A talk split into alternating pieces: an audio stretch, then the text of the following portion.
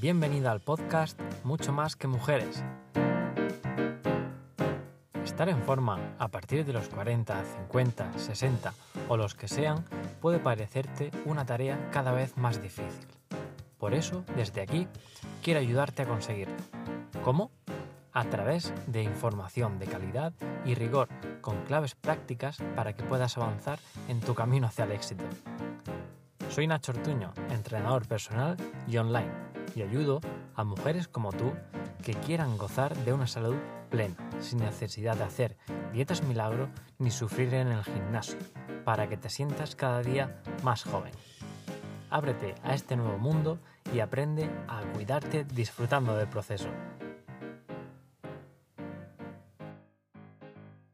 Hola, hola. Buenas a todo el mundo que ahora mismo estoy en YouTube, que es donde va a ser oficialmente la, hoy la, bueno, el seminario este gratuito que, os ofrezco. Y por otro lado en Instagram. Sí que voy a estar más centrado en, YouTube, aunque me veáis que no miro a la cámara, pero, pero, pero, pero que sepáis que también la información es la misma, aunque desde aquí no veáis el PowerPoint, pero al final el mensaje espero que llegue también. Un saludo a todo el mundo que se va conectando y, gracias por venir aquí y dedicar, pues eso, un ratito de la tarde del domingo, que a veces, pues bueno, no tenemos otra cosa mejor que hacer y son las últimas horas, así que, que no se aprovechan mucho. Y, nada, pues, pues lo dicho, vamos a ir dejando un poquito de tiempo así para que se vaya conectando todo el mundo, sobre todo en YouTube. Y nada, todo el mundo que saluda por Instagram, también un saludo. Y, bueno, comentaros así un poquito por encima, mientras termina ahí de, unirse la gente, vamos a dar unos minutillos de cortesía, como siempre. Y, eso, lo que os iba a comentar. Hoy he querido hacer este seminario, ya, ya sabéis también la, gente que me sigue de, hace tiempo, que, suelo hacer un, curso, aunque esta va a ser la segunda edición, de, de, Recupera tu cintura. Y debería haber sido del año pasado, ¿vale? A finales, por octubre más o menos, pero al final, pues mira, por lío de agenda y todo eso, no me vi con la energía y tiempo suficiente para dedicarle, porque es verdad que intento volcarme mucho con, eh, las que os apuntáis y, eso, no, no, no vi que fuera un buen momento y preferí hacerlo aquí a principios de año.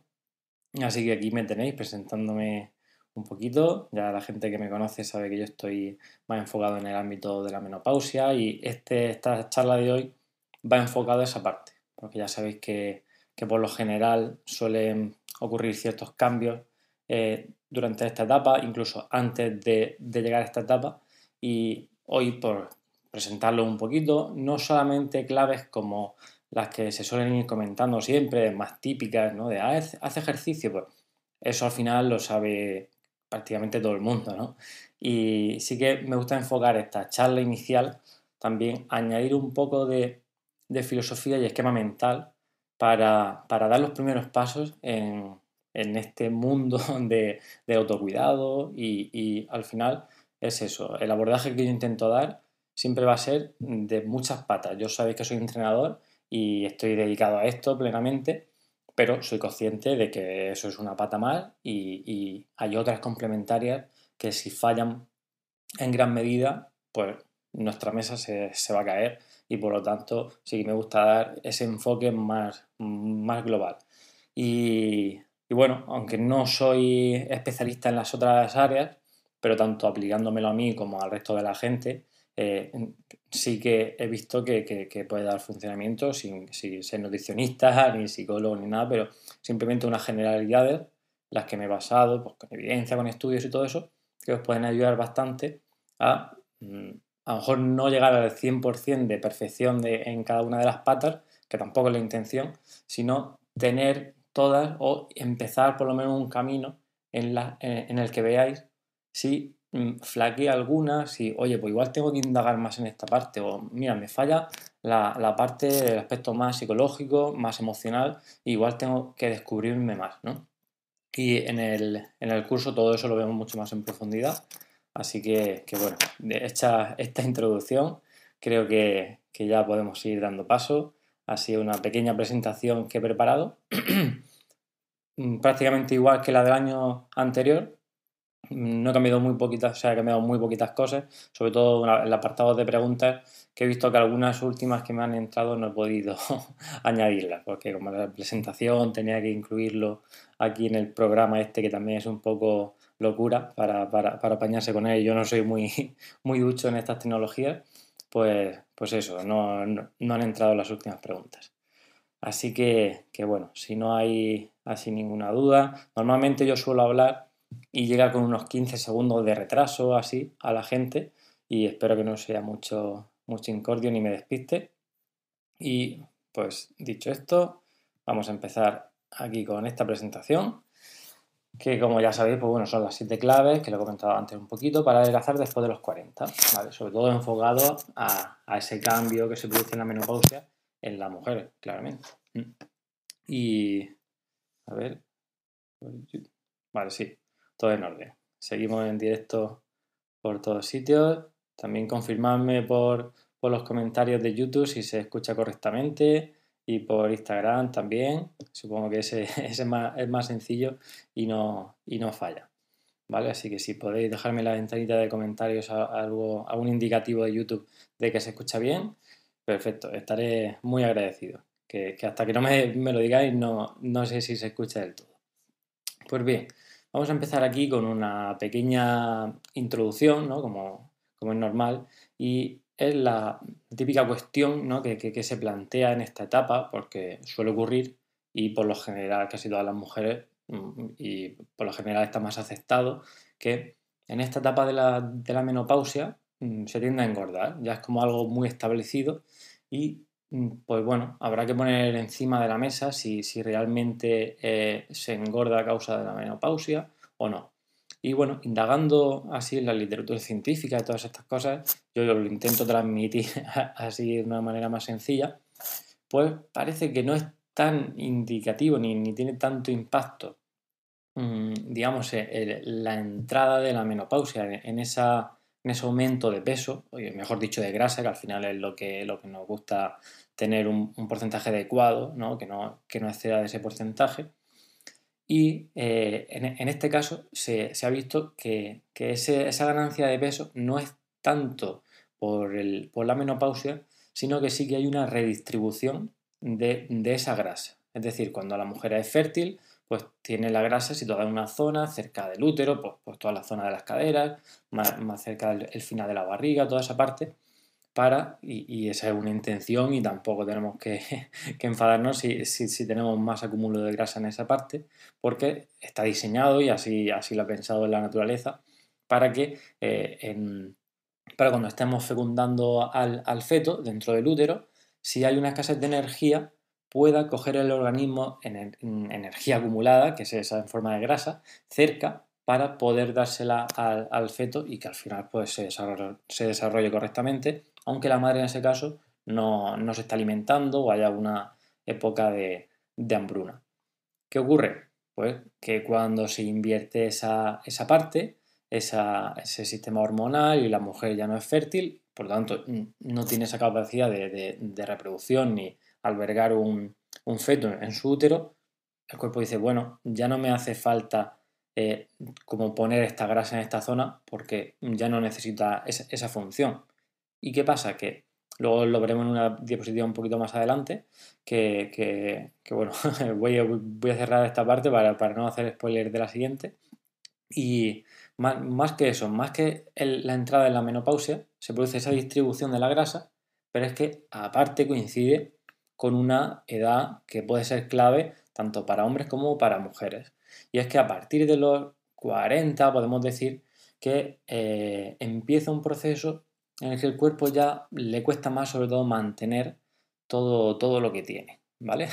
Tanto el hueso como el músculo, esas cosas, digamos que le son costosas y si no las utiliza, pues se produce un periodo de, degeneración natural, que no, que, no tiene por qué ser negativo, pero claro, mm, si queremos llegar, a, y a día de hoy con la esperanza de vida que hay, si, si queremos llegar a una buena salud, a los 80, 90, incluso más, pues tenemos que conservar todo lo posible, tanto el músculo como el hueso, ¿vale? Que es al final el, sustento principal que tenemos en, aquí, aquí en la Tierra.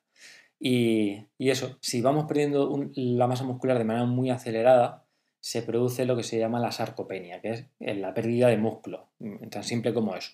Y por otro lado, la dinapenia, ¿vale? Entonces, digamos que a partir de los 40 años se pierde ese, músculo unido también a, esa, a, esa, fuerza, a esa capacidad de hacer, de, hacer, fuerza. Y me lo dicen muchas mujeres, de, mira Nacho, es que me cuesta un montón eh, abrir un bote y me, noto las manos flojas. Por lo general, mm, gente que, que, va a empezar conmigo y eso, que no ha hecho antes ese entrenamiento de fuerza, sobre todo, y es esa característica. Se puede medir con maquinaria y tal, pero bueno, al final, es, uy, me siento las manos más flojas, mm, también la piel que, que lo que había dentro, ¿vale? Que, que era el músculo de antes, que se ha perdido y se ve como el brazo con más flacidez y esos son indicadores de, mm, vaya, pues se está perdiendo aquí lo que, lo que teníamos, entonces es cuestión de conservarlo o incluso intentar ganar un poquito más. Mm. Entonces esas dos cosas tan importantes, esa pérdida de músculo, incluso de fuerza, hacen que el metabolismo cada vez vaya gastando un poquito menos. Mm, eso creo que ya se sabe por lo general, que es cuanto más músculo tengo, mi cuerpo, digamos que consume mucha más energía. Y en ciertos casos, pues nos va a beneficiar. A día de hoy, como nuestro consumo de energía suele ser muy bajito, por desgracia, porque casi todos los trabajos o nuestra actividad del día a día no requiere un esfuerzo tremendo, ¿no? Así que, por lo general, como gastamos muy poca energía, a poco que nos pasemos un poquito, ya empezamos ahí a engordar. Entonces, resumen de esta diapositiva, no engordamos tanto por la menopausia, sino a raíz también de, de esos años.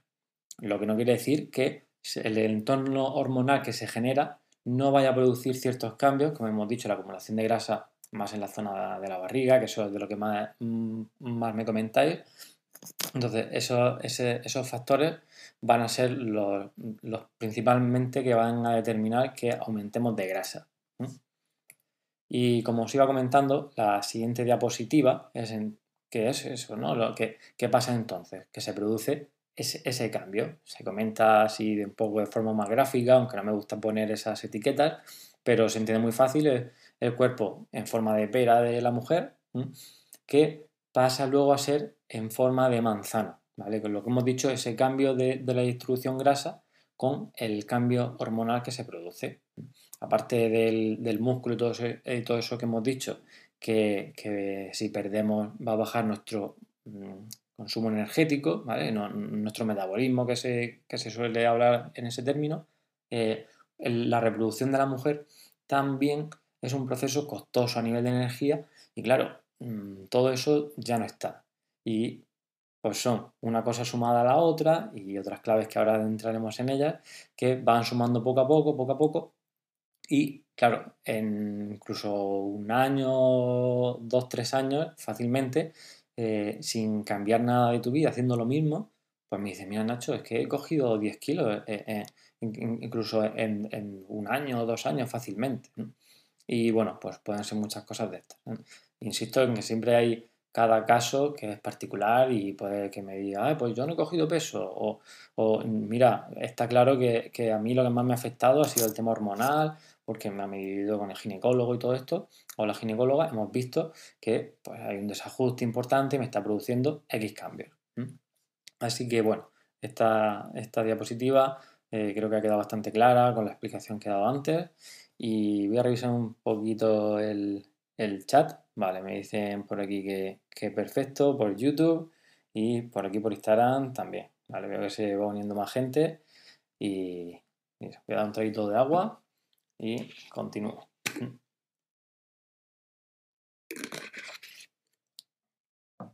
Vale, sigamos ahí ya por la siguiente diapositiva que ya empezamos a entrar un poco más en materia con la primera clave. Y como no, para eso estoy haciendo también este seminario, para mí una de las cosas, cuando he querido, mm, bueno, cuando me he encontrado una situación que, en la que no he estado satisfecho y he dicho, mm, no me gusta esta situación, ¿cómo puedo cambiarla? Mm, no sé si por defecto ya de mi vida, ¿no?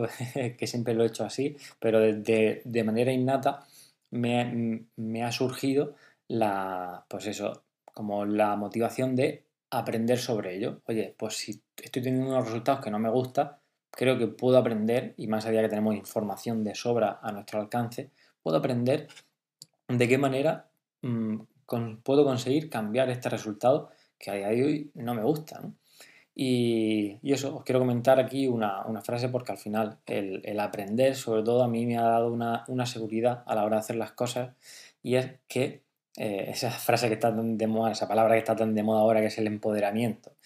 Y al final es eso, es tener poco más de control y no ser tanto un, títere eh, que, va a expensas de, gente que le, que le, ecuaciona mentalmente porque a lo mejor pues, no tiene ese conocimiento y no es capaz de tener ese pensamiento crítico y diga, uy, mm, me están diciendo que vaya por aquí, pero no me encaja esto con todo lo que yo sé.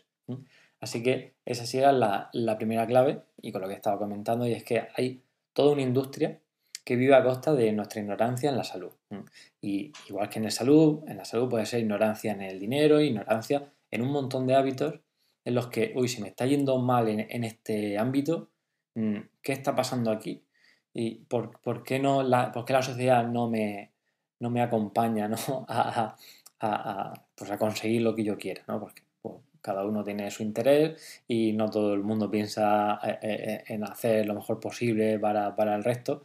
Y, y, claro, pues nos toca a nosotros y a nosotros coger la responsabilidad individual y decir, venga, voy, voy a tomarme esto en serio y voy a, voy a aprender sobre ello.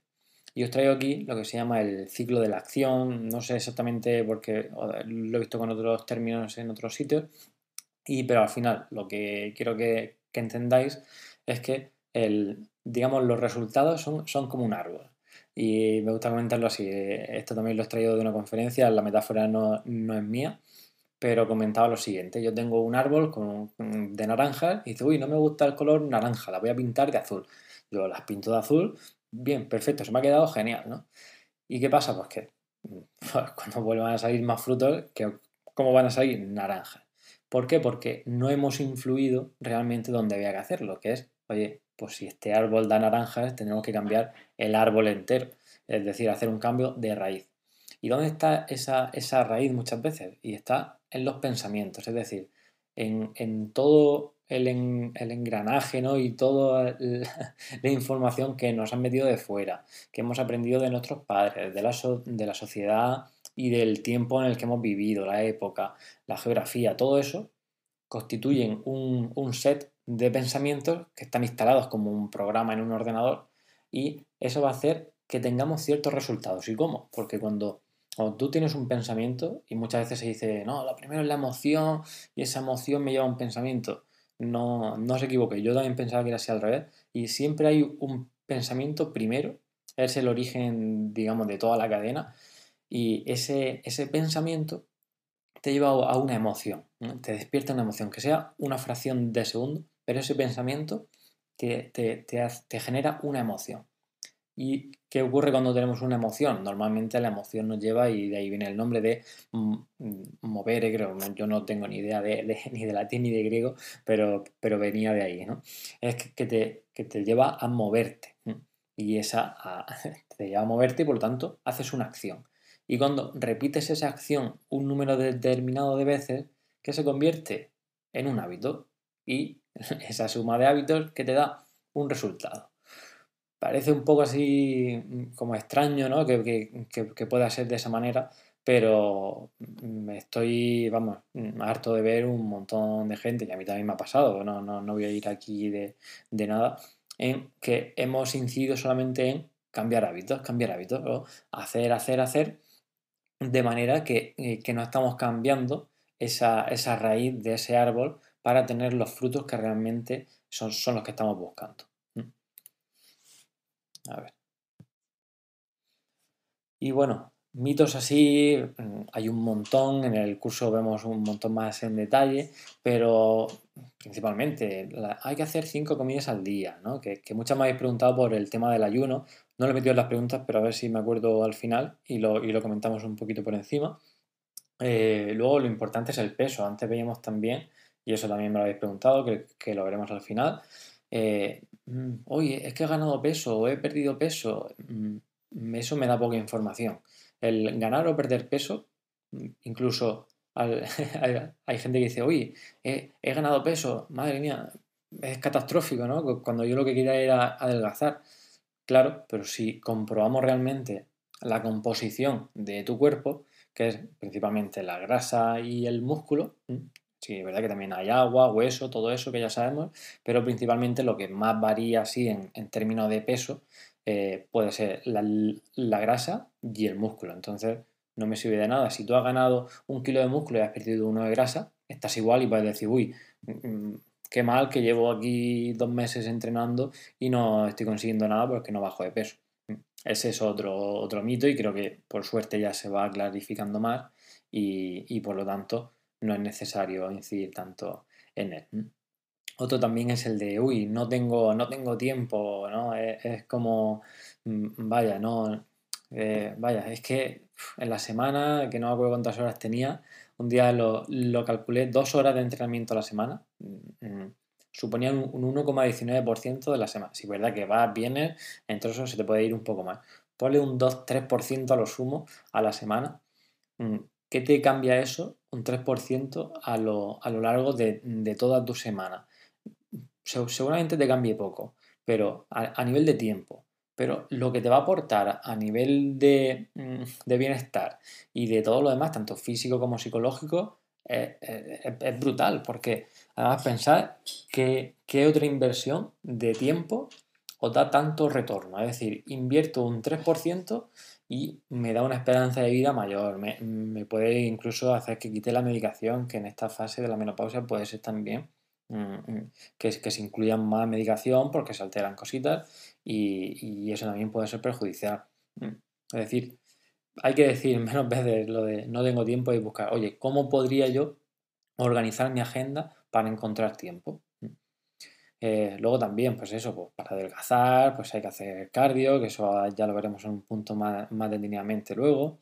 Pues que para adelgazar también, pues solo hay que comer muy bajo en grasa o sin grasa, cuando las grasas son muy importantes y cumplen funciones hormonales que necesitamos para nuestro organismo y pues también suplementos de todo tipo, cuando quiero adelgazar lo primero que busco es pues eso, un quema grasa o algo que me ayude ahí a facilitar el, proceso. Todo esto son un montón de, mitos, aquí ya os digo que los he comentado por encima, pero detrás de esas ideas parece que, que sí, que lo tenemos claro, que ya más o menos es una engañiza, pero mm, al final seguimos cayendo en los mismos errores y hasta que no cambiemos toda, todo ese set que os digo de pensamientos, vamos a ir en piloto automático porque al, cerebro le cuesta un montón cambiar esos pensamientos y esas cosas que ha creado, eh, que, en las que ha creído toda su vida, no las va a cambiar de la, noche a la mañana. Así que hay que insistir un poquito más en, en esa parte. Luego la ley del orden, y va bastante ligada con lo anterior. Ya habéis visto que, no voy mucho por el tema de hace ejercicio y todas estas cosas, ¿no? Aliméntate, come de esta manera o de otra, sino más como esa, esa filosofía y ese cambio de dentro hacia afuera que realmente es el que tenemos que hacer y, y, es el natural, cuando queremos que un cambio se mantenga mm, digamos, de manera prolongada. Y no me sirve nada decir, ay, sí, quiero, quiero adelgazar 10 eh, kilos pero este año y, bueno, ya el año que viene nada, ¿no? Pues, sería un poco absurdo, lo que queremos es sobre todo buscar cambios estables. Y bueno, ¿en qué consiste esta ley del orden? Como su nombre indica, pues que todo se construye en base a tres órdenes, que son eso, el ser, el hacer y el tener. Entonces, ¿qué pasa? Yo tengo una cosa y no me gusta esa cosa, lo que comentábamos antes de los frutos del árbol. Entonces no me gusta y, ¿qué hago? Mm, pues venga, voy, voy a hacer dieta, voy, voy esto, voy a, hacer ejercicio, voy a hacer las cosas que se supone que tiene que hacer una persona que tiene el resultado que yo quiero. Dice, mm, venga, mi amiga o, el ejemplo que yo quiera eh, tiene el físico que yo quiero. Venga, pues voy a imitar lo que ella hace. Eh, sí, dicen, pásame tu dieta o dime tu rutina de ejercicios que haces y mm, se, ponen a imitar, digamos, ese comportamiento y digamos que te puede funcionar durante un tiempo. Pero esta ley del orden nos dice que al final, cuando tienes un resultado, siempre va a estar alineado con, tu ser, ¿no? con tu esencia. y no con ese hacer. Entonces, si tienes un resultado diferente a tu, a tu ser, entonces, mm, tarde o temprano, y por eso es lo que queremos en el cambio a largo plazo, tu tener se va a volver a alinear con tu ser. Entonces, hasta que yo no, cambie de dentro eh, esa, filosofía, todos esos, esos, pensamientos de, uy, yo no, yo no es que quiera hacer dieta porque eh, quiero bajar de peso y tener mm, X cuerpo, sino, oye, quiero, quiero cambiar, concienciado y para mí no, no, no es un suplicio llevar o cuidar mi alimentación porque realmente es lo que quiero y, quiero estar saludable y todas esas cosas. Ahí es donde voy con lo, de, con lo del ser. Que, las cosas que vayáis a hacer mm, vayan en línea con ese, con ese cambio primero de, pensamiento. Y la gente utiliza casi siempre todas las herramientas, que al final el ejercicio, la alimentación y todo lo, lo demás son herramientas las que hacemos, pero la gran mayoría de veces me encuentro con que se hacen con cierto desdén o, como un suplicio y realmente cuando tú llegues a, ser, a tener esa esencia de, una persona a la, que le gusta cuidar su alimentación, que disfruta comiendo, disfrutando de hacerse X plato porque sabe que es bueno para ella, eh, porque sabe que es bueno para ella hacer, salir a hacer ejercicio y cuando vuelve se encuentra genial, aunque nos dé pereza al principio, que eso incluso a mí también me pasa, yo soy, soy humano también. Y, claro, cuando va eso en línea, al final el tener no tiene ni siquiera que, obsesionarte con un objetivo en concreto, porque va a venir solo, porque tú ya has cambiado tu ser, entonces al final el tener que, que tenías antes eh, se va a alinear directamente otra vez con esa forma de ser. Y cuando consigues eso, ese cambio es permanente, porque al final nuestra forma de ser mm, quizás sea de las cosas que menos cambian en, esa parte. estoy dando a la tecla, pero es aquí a la, flecha. Mm, bueno, y eso, unido con, esta segunda clave, y es que eso, que la manera, una manera fácil de progresar, luego toda esta parte también entramos muy, muy de lleno en el, en el, curso, que es conócete, acéptate y supérate. Porque si no nos conocemos, mm, nos pasa como, comentaba antes, vas imitando ahí un poco lo que, lo que hace otra persona sin saber realmente si eso es lo mejor para ti. Tú tienes que analizar tu caso y ver, oye, de todas estas cosas que yo necesito o, me vendría bien cambiar o incluir en mi vida, ¿cuál se adapta mejor a mí? ¿Con cuál puedo empezar? ¿no? Entonces, Mm, esa, es la parte importante del conocimiento, del autoconocimiento, de que esto encaja con mi forma de hacer las cosas o no. Mm, ¿Voy a ser capaz de hacerlo de esta manera? Y cuando vas conociéndote, mm, vas teniendo ya el, el, eslabón siguiente y el enlace al segundo punto que es la aceptación. Y es que siempre intentamos y, yo me incluyo yo el primero porque en esta parte soy, soy siempre he sido muy crítico conmigo, eh, tengo ese afán perfeccionista que seguramente que, las que me estáis escuchando os pasará también. La aceptación siempre nos cuesta un montón y genera mucha resistencia, pero es cierto que hasta que no aceptas ciertas cosas, no eres capaz de superarlas. Así que este punto, quizás el de, la aceptación, a mí personalmente es el que más me cuesta y, debemos hacer ahí siempre énfasis en esa parte. Porque luego ya, la parte de superación, cuando hayas hecho todo el camino anterior, cuando te encuentras en el momento de tu vida donde, mm, oye, tengo ganas de, dar ese cambio, pero no desde el criticarme y del me quiero cambiar, sino de, oye, ya me he aceptado, pero hay ciertas cosas que me gustaría que fueran de otra manera, ¿no? Eh, ya estaríamos ahí en esa, esa buena parte de la, superación. Y estaréis de acuerdo conmigo seguramente que casi por lo general todo el mundo se centra en la parte de superarse, ¿no? si antes doy solamente 3.000 pasos, pues voy a empezar a dar 10.000, ¿no? Y, tampoco se trata de eso, ¿no? Eh, de, empezar aquí a ser desproporcionados con, todo este tema porque ya vemos que al final no, no funciona. Vamos ya por la tercera clave y es la de atiende tus emociones. Aquí sí es verdad que, esto me lo comentáis bastante. Y en el caso de la menopausia, no quiere decir que sea a todo el mundo, ¿no? Que le pase a todas, pero a nivel hormonal, claro, cambian cosas y es verdad que esas hormonas a veces influyen en nuestras emociones, en cómo afrontamos esas situaciones que nos da y, que nos pone la vida por delante. Y esas emociones al final son, son, químicas y esa, química mm, produce efectos en nuestro, en nuestro cuerpo.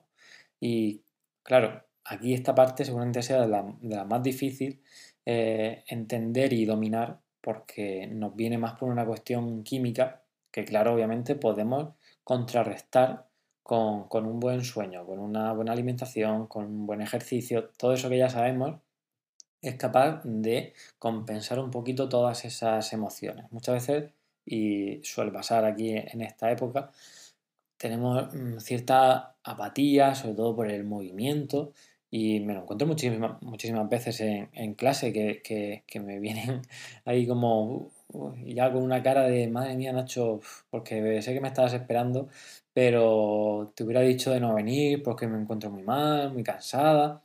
No que se encuentre con malestar, pero no tenía ninguna gana de hacer ejercicio y milagrosamente cuando acaba esa sesión de entrenamiento, que ahí sí que es verdad, que, pues, cada uno se tiene que encargar de adaptar esa sesión. Si no es tu mejor día, pues no vamos aquí a, hacer la sesión donde, bueno, la más intensa del mundo.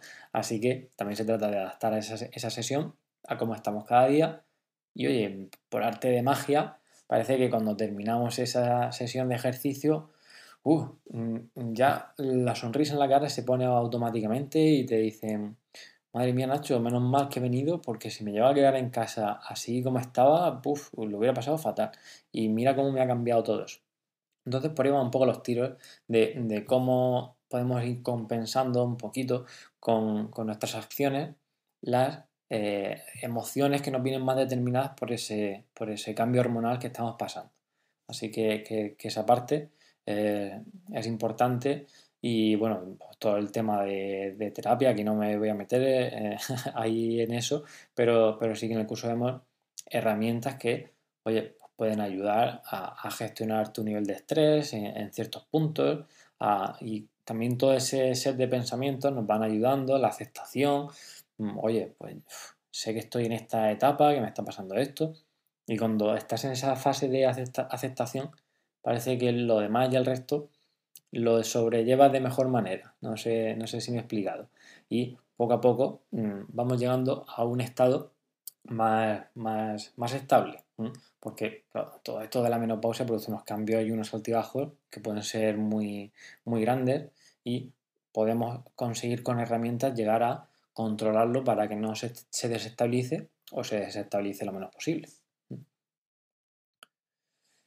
Y una de las cosas que suele ocurrir, eh, lo que se llama también, y esta parte me gusta tocarla, que es la relación que tenemos con la comida, de eso hablamos bastante en el curso, y es el hambre emocional, que parece que se habla más últimamente de esa parte, y aquí os pongo el pantallazo de ese libro porque es interesante eh, su lectura, te acerca un poco más a esta parte y que al final con la comida intentamos llenar, mm, y yo también lo digo, soy el primero al que le ha pasado de vez en cuando, entonces cuando es puntualmente no pasa nada, siempre podemos tener un día malo y nos apetece una comida un poco más, más copiosa o una comida nuestra favorita que sea muy, muy sabrosa, porque pues emocionalmente a lo mejor no, no es nuestro mejor día y eso no pasa nada si, es puntual y, no se repite tanto en el tiempo.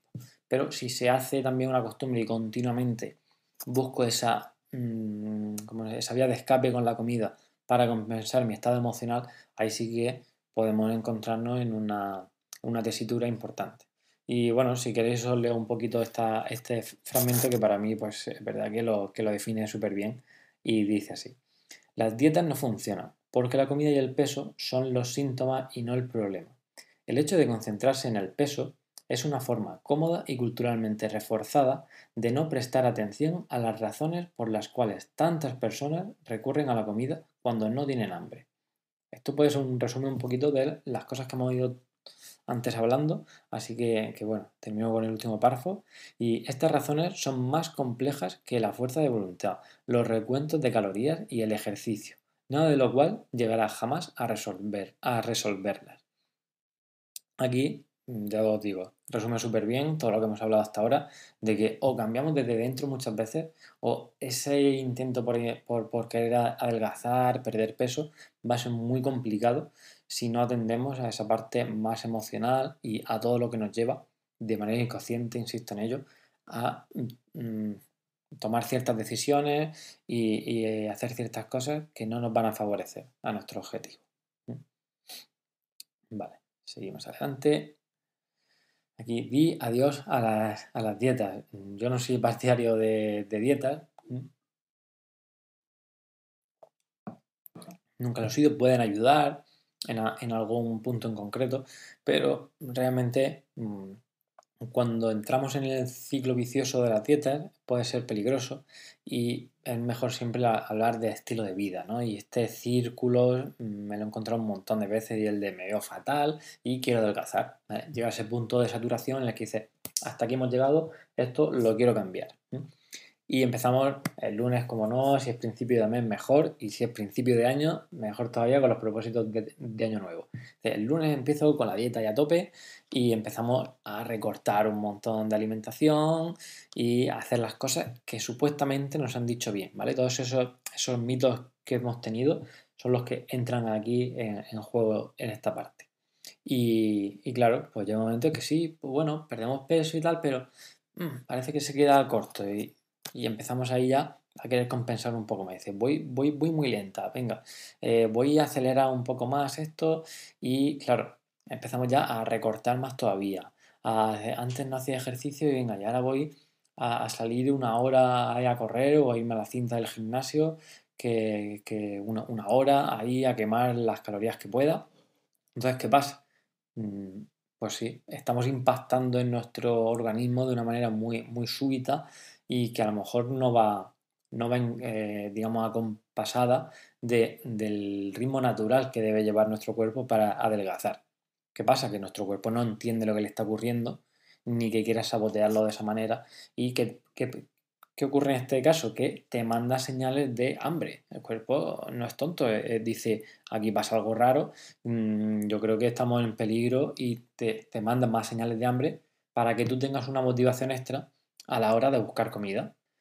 ¿Qué pasa? Porque cuando llega ese punto de hambre insostenible, no aguantamos más y entra ya la fase esa de culpabilidades, que no sirvo para esto, no tengo solución, no tengo fuerza de voluntad.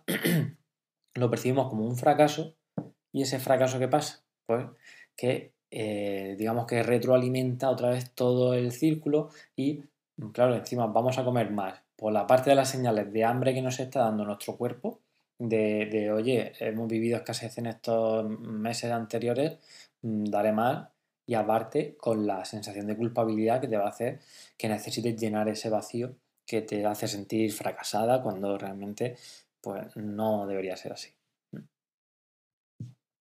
Así que lo que iba comentando, las, esas adaptaciones que se producen a la, a la dieta tendríamos que intentar evitarlas de alguna manera. Esto también, pues lo vemos en el curso, hay muchas estrategias en las que podemos engañar un poquito al organismo. El organismo es muy inteligente, pero sabemos ciertas estrategias que, oye, sabemos cómo funciona.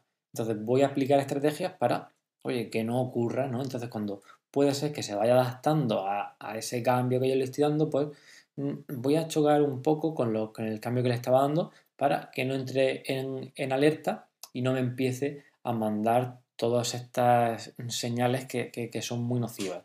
Y si, si, has hecho dieta normalmente y te empieza a pasar esto, mm, deberías empezar a plantearte, eh, uy, igual no estoy en el mejor camino para conseguir mi objetivo.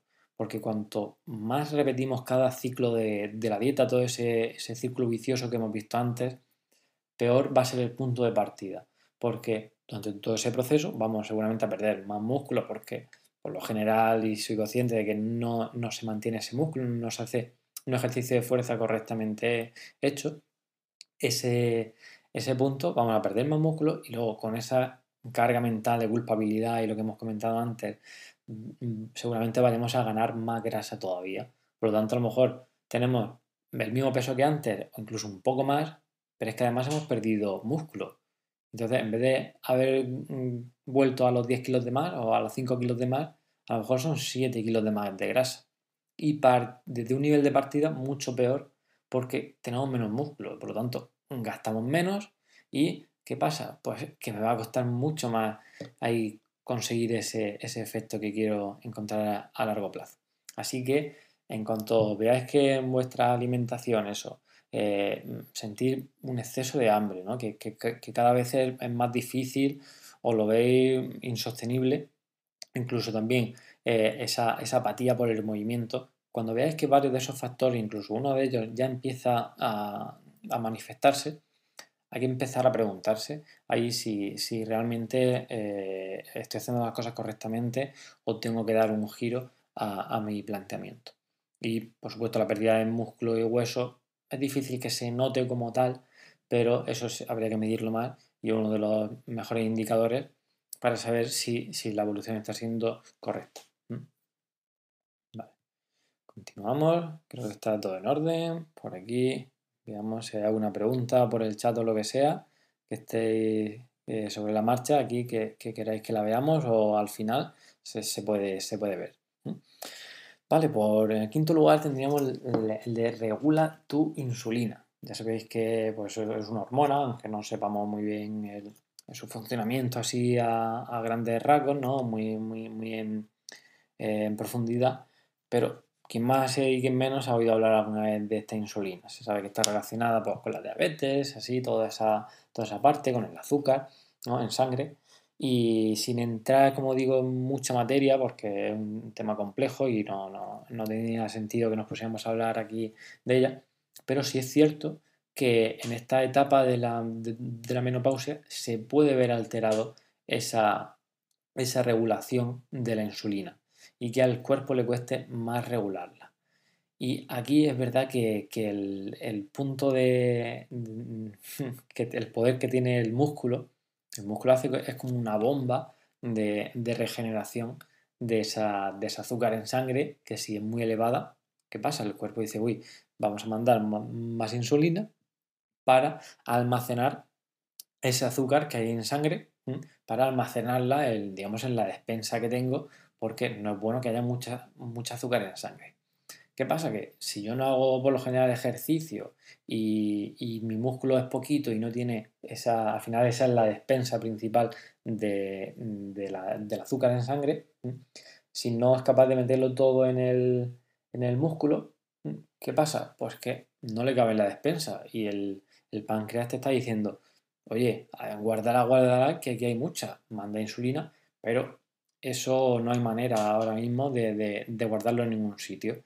Entonces, ahí se produce a veces un, conflicto y que puede derivar en el futuro en algún problema más, como se dice a veces, una resistencia a la insulina o alguna cosita así, que se altere el metabolismo de la glucosa. Suena más complicado, pero bueno, eh, a fin de cuentas es eso. Hay mucha azúcar en sangre y el cuerpo no es capaz ni de guardarla, ni tampoco la está usando como energía. Por lo tanto, ahí se produce un problema y esto que se suele dar en el, climaterio pues, va a favorecer también que se aumente la grasa y a veces también el apetito y el aumento de grasa, como hemos dicho antes, ¿dónde se va a acumular esa grasa? En la zona del abdomen.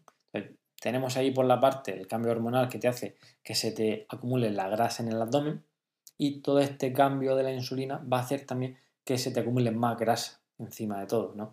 Y tendríamos ahí el, el cóctel Molotov para que se dé esta situación que, como ya he comentado antes, me decís un montón de veces de, uy, es que es verdad que, tengo una barriga que incluso es decir, parece que estoy embarazada de, seis meses y muy difícil cambiarla y todo eso.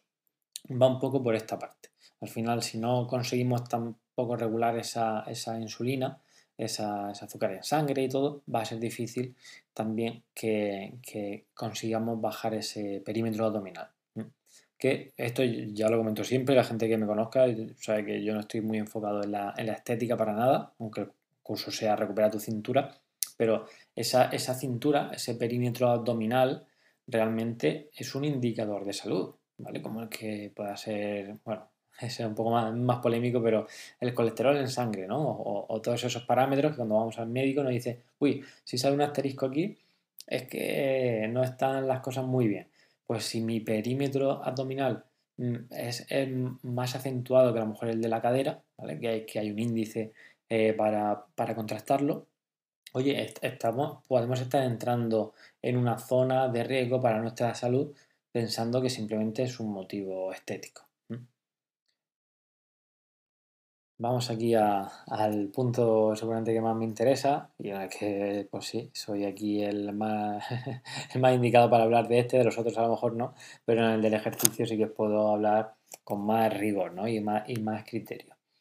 Y realmente, y aquí me puedo tirar piedras para mi tejado, es que el ejercicio para perder grasa mm, como tal, como herramienta, no es muy bueno. Incluso si nos basamos en modelos de estos de calorías y tal, que yo no, me gusta trabajar en calorías, eh, pero una hora de ejercicio así en cinta, como se hacía así, bueno, se sigue haciendo a día de hoy también, ¿no?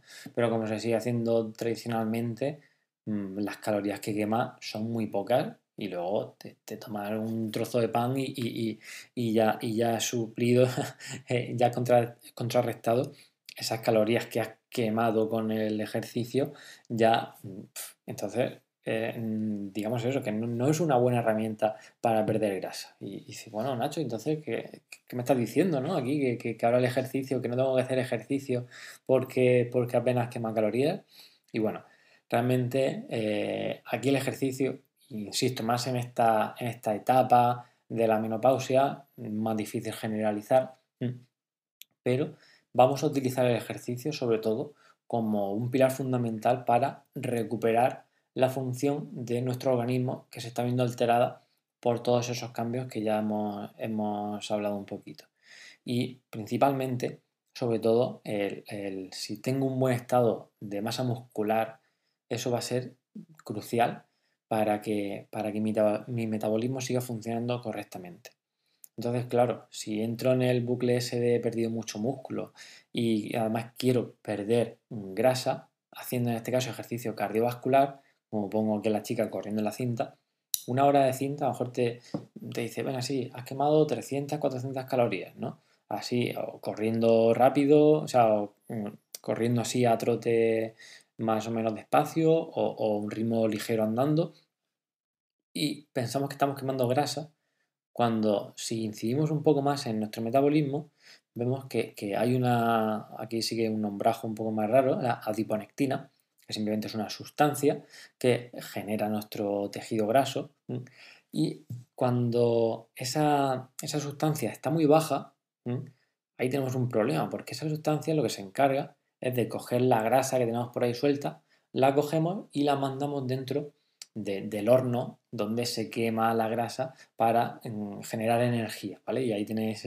la, cosa esa rara, que parece un gusano, que, es una mitocondria, que es ese horno, ahí donde eh, se meten sustancias para eh, unos procesos fisiológicos para generar energía y a partir de esa energía, pues Mm, satisfacer las demandas que tengas de ejercicio, de, pues, en este caso cardiovascular. Entonces, ¿qué pasa? Que si no somos, que si tenemos ese, esa sustancia muy bajita, mm, nuestro organismo no va a ser capaz de coger esa grasa, mandarla adentro y quemar mm, esa grasa para usarla como energía. Entonces, claro, estoy haciendo un ejercicio que ni siquiera me está ayudando a quemar grasa.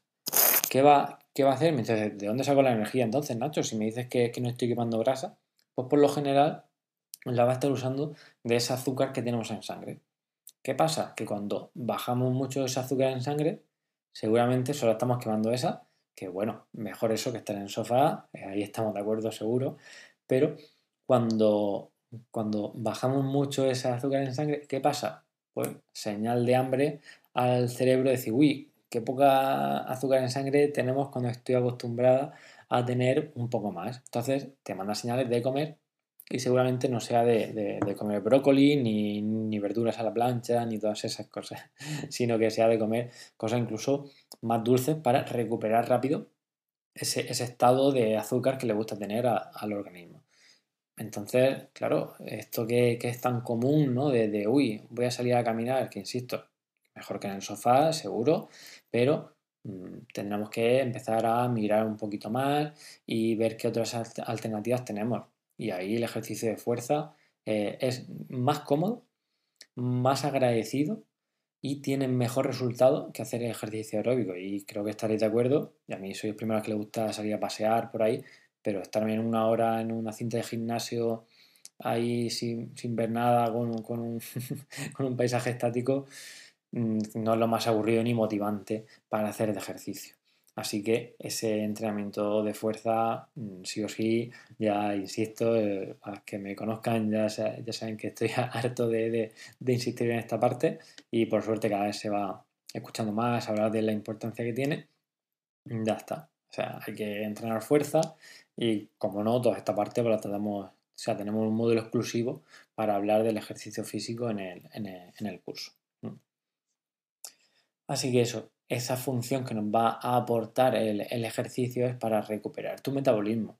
Y esa, hay un término que se llama inflamación crónica de bajo grado, para quien la haya escuchado bien, pero bueno, es eso, un proceso que, ocurre en el organismo cuando, sobre todo, mm, con la edad, pues vamos comiendo mal o no tenemos una alimentación correcta y sobre todo cuando el músculo y todo nuestro metabolismo está más dañado y eso va a desenfocar, o sea, va, a desembocar poco a poco en que vayan sucediéndose algunos problemas, como puede ser esa, resistencia a la insulina que hemos visto antes, eh, por ejemplo, una hipertensión, puede empezar a producirse ya lo que se dicen como patologías. Y el ejercicio aquí va a tener un pilar fundamental en evitar que esas patologías den la cara y también incluso gente que está entrenando conmigo, que tomaba medicación incluso para tres patologías diferentes, que, oye, en cuestión de, varios meses, ¿no? tampoco hace falta estar aquí cinco años, que, incluso en menos de un año ha podido quitarse eh, toda la medicación que tomaba gracias al ejercicio y obviamente una buena alimentación. Así que esa, esa parte, esa parte de regeneración del metabolismo el, ejercicio es, es, el rey ahí. Así que bueno, ya sabéis eso, que, el ejercicio de fuerza va a tener ese, efecto, va a mantener nuestra masa muscular y aparte también nuestra masa ósea, que es importantísima. Ya sabéis que también en esta época podemos tener, bueno, podemos, se acentúa bastante la pérdida de, hueso de manera natural, pero se acentúa mucho, pudiendo llegar a los niveles de, de osteoporosis, esa patología que también conocéis, que silenciosa, como no se ve, hasta que un día tenemos una caída y nos hemos dado cuenta de que, uy, nos rompemos una cadera o, aquí en la muñeca y, no ha sido una caída muy, muy aparatosa, pero ha ocurrido eso. Así que, bueno, por esa parte también, ah, y el último punto es de recuperar tu energía vital. Eso es verdad que es importantísimo que cuando se hace ejercicio de fuerza, y yo al principio no, no le prestaba tanta atención, pero la gente me decía, ay, me encanta porque me noto con una vitalidad desde que entreno. Eh, porque es que, mira, antes las escaleras que me costaba más subir, mm, ya no me cuesta tanto. Ya me da menos pereza levantarme, incluso cosas absurdas que nos puedan parecer, como levantarme a por un vaso de agua, que como en mi casa tengo escaleras, pues como no, no, eh, me daba más pereza, pues ya a lo mejor no subía y bajaba, y eso te incita a moverte más. Así que esa, esa parte, ya sabéis, insisto ahí en el ejercicio de fuerza. Vale, por último, tenemos aquí eh, la clave, ¿no? Que es centrarse en hábitos.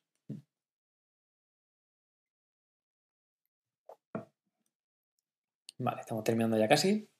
Y es eso, centrarse en hábitos va muy enlazado a todo lo que hemos visto antes de, ese ser, ¿no? Todo lo que sea un, hábito saludable que hemos construido en base a, ese pensamiento en el que estamos alineados con él de, uy, tengo el hábito de, de, hacer esto, X, porque me gusta y estoy alineado con él y quiero seguir manteniéndolo en mi vida.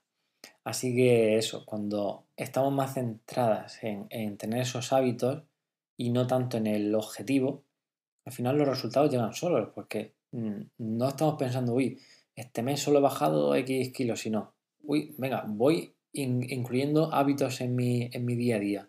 Pues, el mes que viene, esto no tiene por qué ser todos los días y ya sabéis que es cuestión de ir, de ir digamos, planificándolo, eh, preparándolo y poco a poco se va adquiriendo un hábito. Oye, pues yo creo que esto ya lo he automatizado más y ya no me cuesta esfuerzo organizarme los domingos la comida de, toda la semana. Que eso que es una de las cosas que vemos en el curso. Que ese simple un gesto absurdo que no parece que lleve a mucho es clave para luego llega martes o, un día así donde, uy, ostras, que no me había acordado que, iba a comer o no tengo nada preparado, entonces o llama para pedir a domicilio o, sale a, encargar algo, ¿no? Así rápido. Y normalmente pues son, son acciones que, no, que a veces nos llevan pues, a que no sea la, mejor opción, ¿no? Para, para, para conseguir lo que estamos buscando.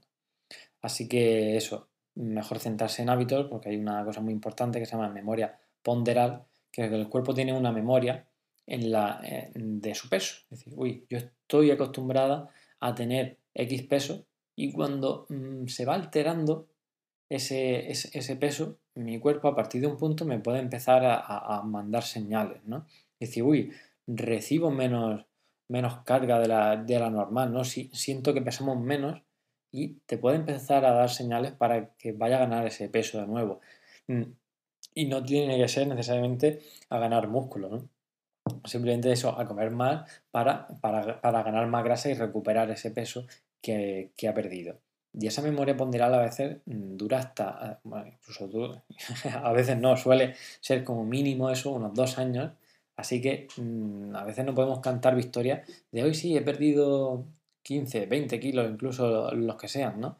Eh, en X tiempo, hasta que no estás mm, por lo menos dos años en ese, en ese peso nuevo. Obviamente que los, esa fase en los dos primeros años al principio te será más, más difícil, pero conforme llegue al final de esos dos años, pues ya estará más estabilizado tu cuerpo en ese nuevo peso y se podría conseguir, ya se podría considerar que ya hemos tenido éxito en ese proceso de pérdida de grasa.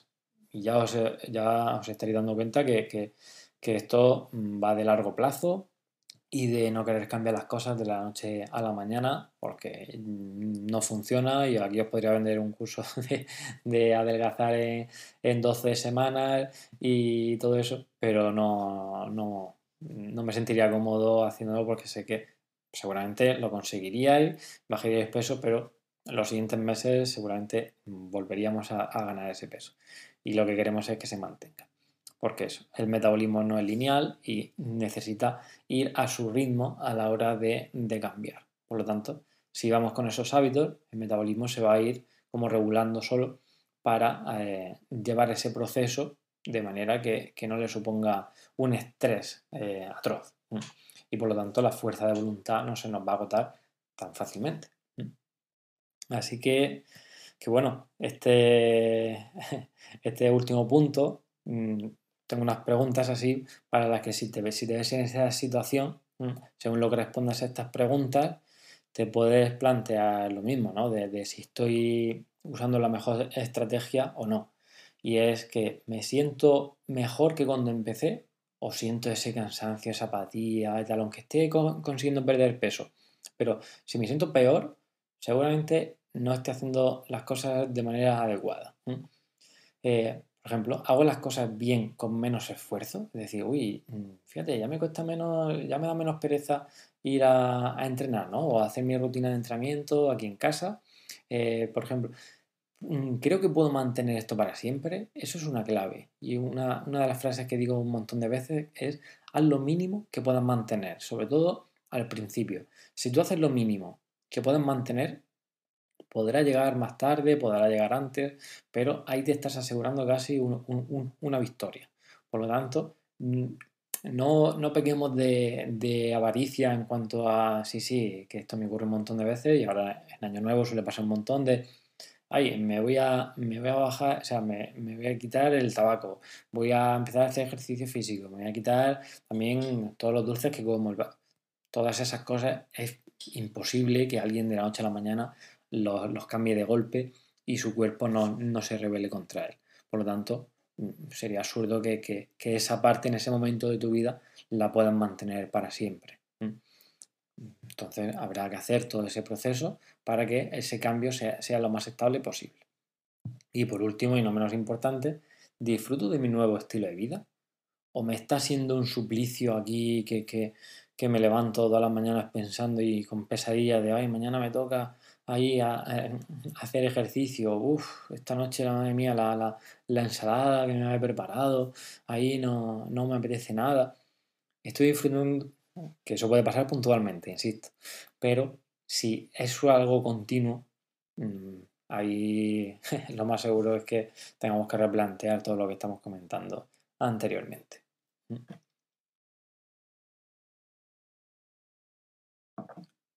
Voy a ver ahí si había alguna pregunta por aquí, creo que lo llevamos todo en orden. Por aquí va bien también. Y estamos terminando ya. Así que vamos con las últimas preguntas y respuestas que habéis ido comentando y las vemos así rápidamente porque algunas ya las habremos tocado así por encima. Y empiezo aquí por la primera. Perdona que esté un poco así aglomerado, pero es que no me cabían. En dos diapositivas se quedaba muy, muy feo y he querido meterlas todas en una. Por ejemplo, ¿cómo hacer dietas lactando y entrenando en menopausia? He sido mamá muy mayor, dos años de lactancia de mi bebé, gané 4 kilos y perdí forma física.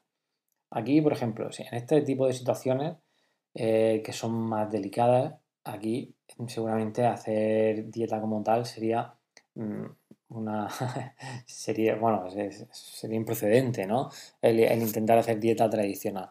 Pero sí que eh, sería muy importante que retomara por ejemplo el ejercicio físico mm, y la dieta llevar una dieta adecuada a, la lactancia que tiene que dar y a, esas necesidades. En ese tema yo no soy nada experto ¿no? en temas de lactancia pero pero bueno eh, lo que sí que te vendría súper bien es eso, el empezar a realizar ejercicio físico para recuperar todo ese músculo, ganar incluso un poco y aunque no pierdas peso, pero a lo mejor ya cuando termine ese periodo de lactancia, pues ya sí puedes empezar a usar otras estrategias más que, puedan beneficiarte para, perder peso. Porque ahí en ese caso, pues yo personalmente no lo recomendaría. Herramientas para el control del peso. Eso también me lo habéis preguntado varias veces y ya lo hemos visto un poquito, ¿no? tenemos que intentar encontrar estrategias para que nos midan eh, tanto la cantidad de músculo como la cantidad de grasa, principalmente. Esos son los parámetros los que más tenemos que seguir de cerca. Y para eso, digamos que la herramienta más sencilla son las básculas estas de bioimpedancia, las que tú te subes descalza y digamos que te, te miden esos parámetros de, manera indirecta. Ahí el problema es que suelen tener un poco de error, sobre todo a corto plazo, y hay que ser muy sistemáticos con ellos. Hay que, pues eso, hacerlo casi siempre eh, a la misma hora, mismo día, después de las mismas condiciones. Y yo personalmente, menos de 15 días no, no, no volvería a repetir ese pesaje porque fluctúa mucho. De un día para otro te pueden salir cifras muy dispares y, que pienses, ay, pues ayer hice ejercicio, comí bien y tal, porque eh, me ha salido más grasa, ¿no? Sería absurdo.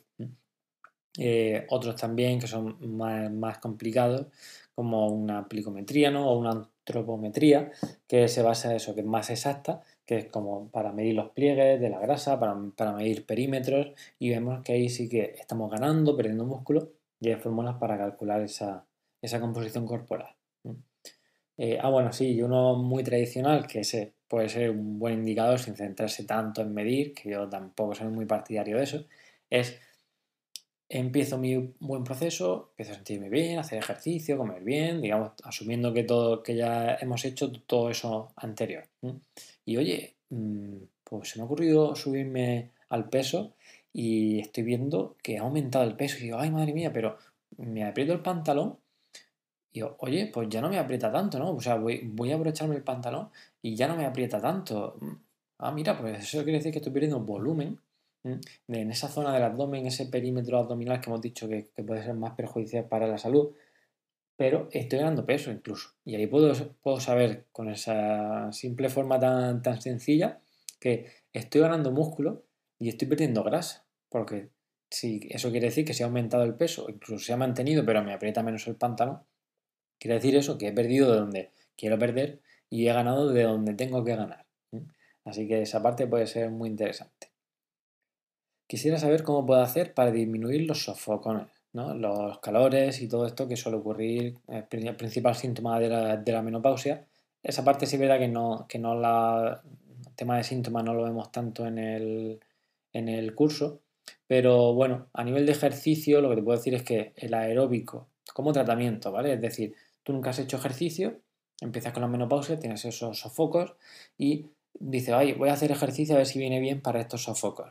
Por lo que se ve, y yo también he investigado, el ejercicio aeróbico no facilita tanto, ¿vale? No, no tiene un impacto, digamos, positivo, pero el de fuerza sí que parece, insisto también, no, no, no es que sea aquí que tenga mi preferencia por la fuerza, el aeróbico también es muy interesante en algunos puntos, sobre todo, pero ese ejercicio de fuerza parece que sí que eh, favorece más sobre los sofocos que el hecho de hacer un ejercicio cardiovascular solamente. Pero como prevención, ¿vale? Y aquí sí que es importante diferenciar entre prevención y tratamiento. En la prevención, siempre que hayamos hecho un buen ejercicio y tengamos buen estado de forma y vemos buena alimentación, va a prevenir mucho que al entrar en esa menopausia no se produzcan esos síntomas tan, tan fuertes y en este caso los, los sofocos. Un par de preguntas. ¿Se tiene, que ah, ¿Se tiene que aceptar que con la menopausia se gana tripa y cambia el físico, aún sin ganar peso? ¿O es posible mantenerse como antes? ¿Eso que hay pesar más con los años? Ejemplo, 53 con 40 y 55 56 con 50.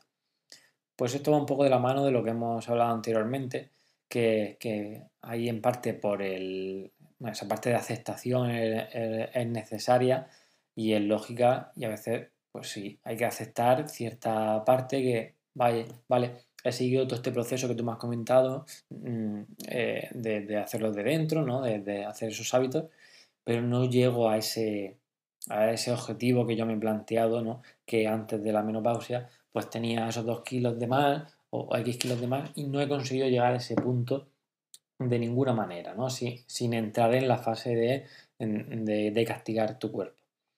Si, si, no lo hemos conseguido así, mi recomendación sería que, bueno, pues has hecho un cambio muy bueno y lo principal es tu salud y aunque puede que no tenga el mismo porcentaje de grasa que, que anteriormente, pero considéralo un, un éxito y, pues Mm, si no consigo tener ese físico de antes o también el que me han inculcado en la sociedad, ¿no? Más, más, más materialista, así, pues no pasa nada.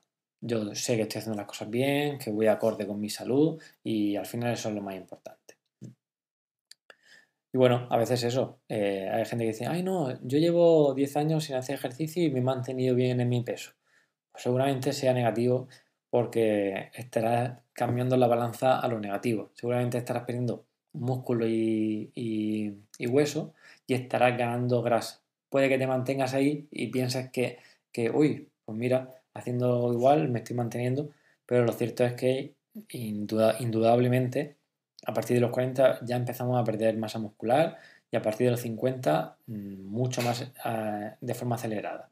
Así que si nos matamos en el peso también puede ser incluso perjudicial. ¿Cómo puedo bajar el perímetro abdominal? No hay manera.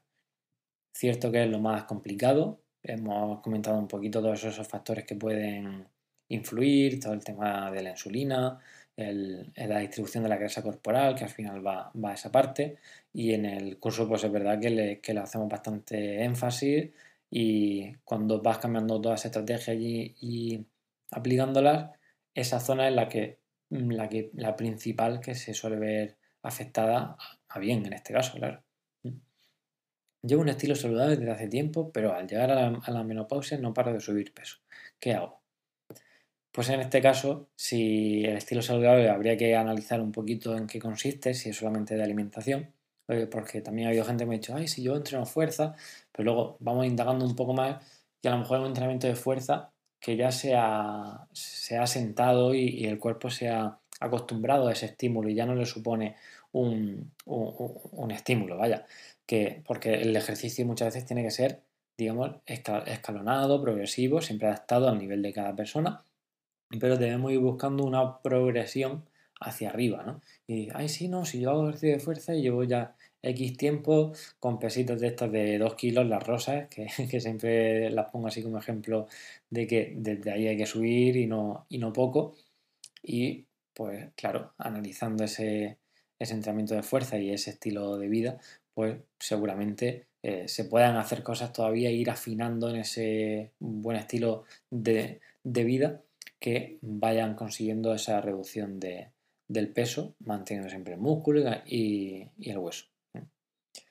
Entonces, también otra pregunta del millón, ¿tenemos que reducir o quitar los hidratos?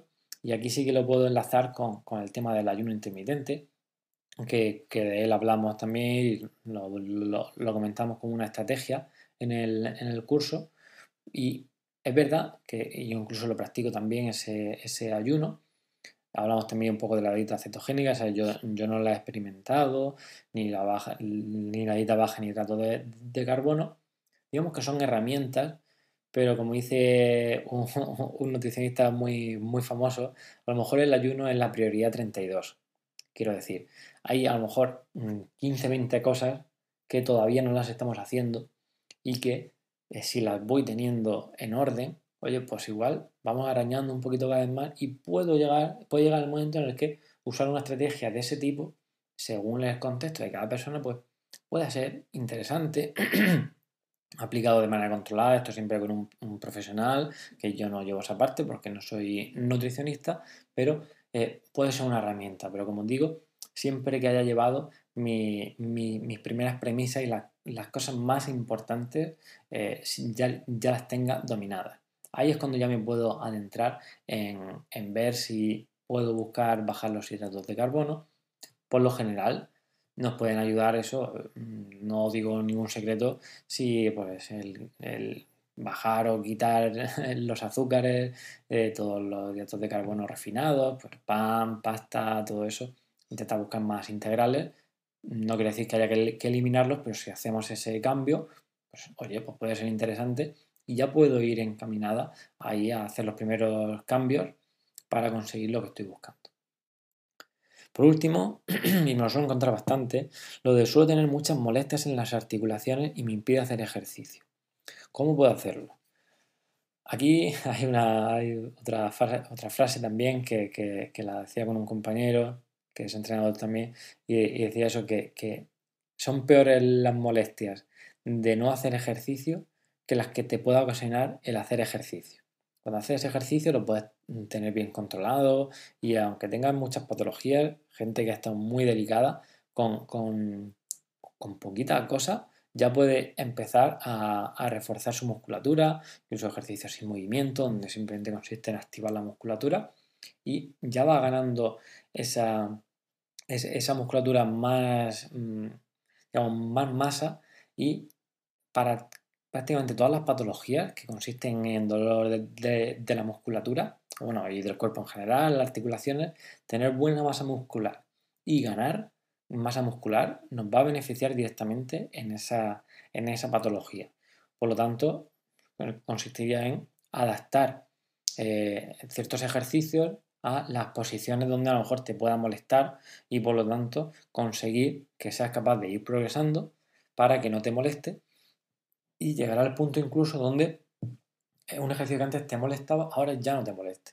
¿Vale? Esa sería, digamos, como la progresión adecuada para ir consiguiéndolo y que, que no nos frene el, hecho de, ay, no puedo hacer ejercicio. Pregúntate mejor cómo podría, ¿no? De qué manera puedo adaptar el ejercicio para hacerlo. Aunque sea poquito, para empezar, no hace falta tampoco venirse arriba. Pero, pero esa premisa debe ser importantísima. Vale. Vamos aquí con el recopilatorio, ¿no? Lo que hemos visto así los siete puntos que es sobre aprender sobre tu salud. Yo siempre eh, mm, abogo ¿no? y animo a la gente a que aprenda sobre su salud leyendo libros, escuchando podcasts. Las redes sociales también hay que indagar y ver la buena información. Todo eso. Eh, segundo, lo de la ley del orden, este que hemos visto, para el cambio, hacerlo de dentro, para que ese hacer y el tener eh, estén alineados el de atender a tus emociones. Ya hemos visto que es una, química corporal que podemos ir cambiando y variando un poco a nuestro antojo, ¿no? con el ejercicio, con la alimentación, el sueño y todos esos hábitos que ya conocemos que son, que son saludables. Lo de hacer dieta engorda. Ya hemos visto que mm, no es tan favorable ese enfoque de hacer dieta y puede ser incluso más perjudicial de, los beneficios que nos aporta. El quinto es el de regular tu insulina. Ya hemos visto ahí que, esa parte pues mm, tenemos que analizarla un poquito a ver si puede ser uno de los factores que nos está afectando negativamente e incidir sobre él, tanto con el sueño, que también es muy importante en ese punto, tanto como con el ejercicio y la alimentación. El 6, menos cardio y más pesas, ya sabéis, el entrenamiento de fuerza, que se quede grabado hoy a fuego, que, sí o sí tiene que estar en tu rutina de, hábitos saludables. Y por último, y no menos importante, de centrarse en los hábitos para que poco a poco los vayas llevando correctamente y tu cuerpo vaya manifestando esos resultados cuando llegue el momento. Así es que no, no hay otra. Al final al cuerpo tienes que dejarlo que vaya y marcarle el camino, pero no forzarlo ni, digamos, meterle prisa para que, para que llegue antes a sitios a los que no, está todavía en el momento adecuado para, para llegar. Así que muy bien, ahí estamos terminando ya. No sé si tengo cinco minutitos más de vuestra atención para comentar. Quien quiera también, si te ha gustado todo este contenido que hemos visto y quieres profundizar un poco más, eh, ya sabéis que esto ha sido la presentación del curso que hago. Si a la gente que le interese, si se quiere quedar un poquito más y, ver, nada, va a ser unas pinceladas de en qué consiste, eh, pues os podéis quedar. Si no, pues me alegro que hayáis estado hasta aquí. Si os ha gustado, genial. Y espero que os haya ayudado por lo menos a aportar un granito de arena. Así que bueno, os voy, os voy comentando rápidamente. Y, y, eso, el curso de Recupera tu cintura, donde vemos todo el abordaje que se puede hacer a partir de, eh, todo lo que hemos visto, de todos esos pilares fundamentales para que consigas tu objetivo. Y son sesiones presenciales, bueno, presenciales online, que, hacemos en directo, se quedan grabadas y podéis verlas cuando queráis también. Y se basa en esto, una información también como una hoja de ruta para que tú puedas mm, paso a paso ir eligiendo, sabiendo en qué punto estás. A lo mejor ah, mira, esta herramienta, pues no, a lo mejor ya, ya la tengo más superada y no me hace falta tanto. Voy a ir por esta herramienta, aplicándola y cada una va cogiendo lo, que, lo, que, lo que considera más importante, aprendiéndolo y como dice la frase esta, dale un pez a un hombre o a una mujer y, y comerá hoy. Enseñale a pescar y comerá el resto de su vida. Al final mi objetivo, sé que es muy ambicioso, pero mi objetivo con este curso es que tengáis vosotros esa capacidad, ese poder de decisión para ser capaz de llegar al, objetivo que queráis. Como, ya he dicho, muy ambicioso, pero, pero bueno, eh, al final este puede ser el primer paso para, para, digamos, el curso entero, ese primer paso que te aventure a, a, ganar ese empoderamiento para realmente decir, vale, me veo una persona ya con capacidad para saber qué me conviene en cada instante. Son tres módulos, ¿vale? Serían tres sesiones presenciales que las hacemos, no tengo límite de tiempo porque es a, lo que dure prácticamente. A veces nos hemos alargado un montón, pero porque la ocasión lo, ha merecido y, otras pues que a lo mejor las hemos superado antes y ya está, ¿no? Pero principalmente vamos a, enfocarnos en, en esos tres apartados, en el de mentalidad, en el de ejercicio y en el de alimentación, donde vamos a tocar todas esas, todas esas partes que nos van a ayudar. Va, digamos, como ordenado en ese proceso que os he comentado desde de dentro. Así que empezamos más con la mentalidad sobre todo y todos esos mitos, todo ese set de ideas con el que te tienes que quedar para luego poder avanzar en los siguientes pasos, porque si no se quedaría, digamos, como cojo. ¿no? si empiezo a hablar de ejercicio directamente o de, alimentación, no sería un buen orden para mi gusto. Así que, bueno, pues tenéis el curso disponible en el enlace aquí a, YouTube, también lo pondré en Instagram para, para, que lo podáis ver y apuntaros. Y eso, no, aquí la frase esta me encanta porque no es el peso que pierdes, sino la salud que ganas. Ya insisto eso, recuperar tu cintura, Mm, no quiere decir que, vuelvas a, tu mejor cintura de los 20 años, si, si, si estabas muy, muy a gusto con tu físico en esa época, pero mm, tener ese, ese perímetro de cintura, mm, digamos, desproporcionado con el de tu cadera, esa relación puede ser un verdadero indicador de salud más importante del que realmente nos pensamos como el que te puede decir una analítica, ¿vale?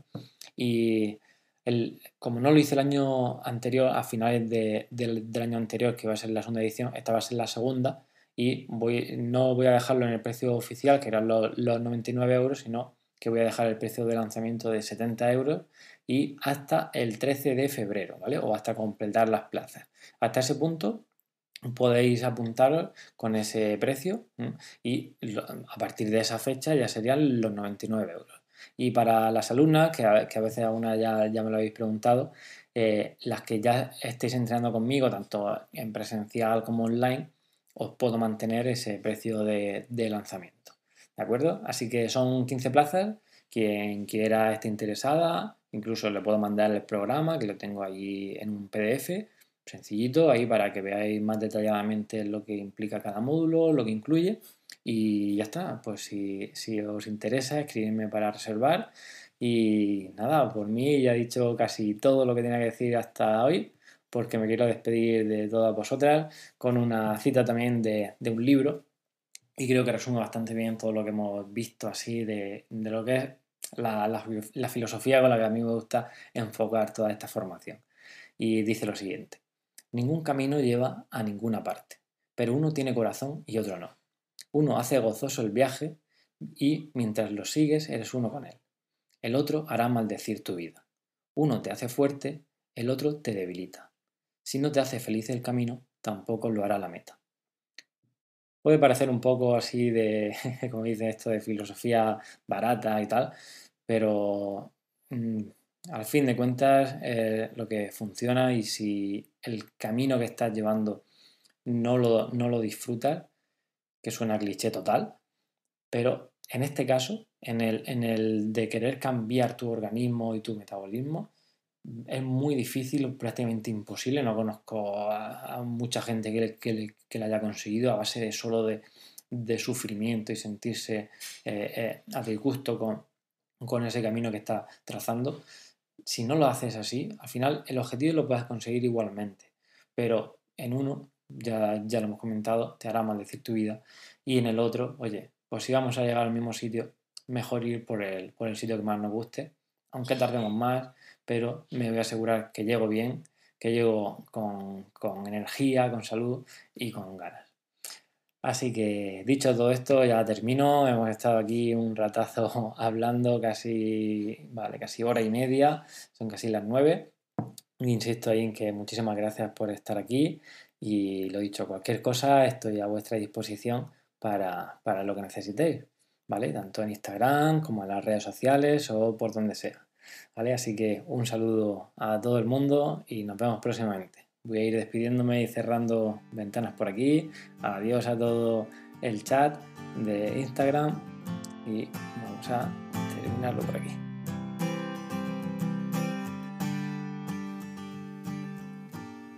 Hasta aquí el episodio de hoy.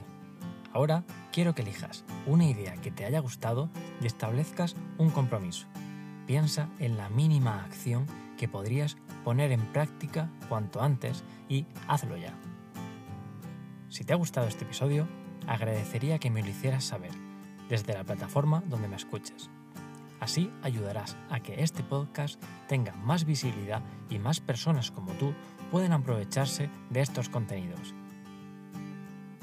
Si aún quieres más, te he dejado en la descripción del episodio mis redes sociales y mi correo electrónico, por si tienes alguna duda que preguntarme o estás interesada en formar parte de mi programa y así conseguir lo que quizás lleves años intentando.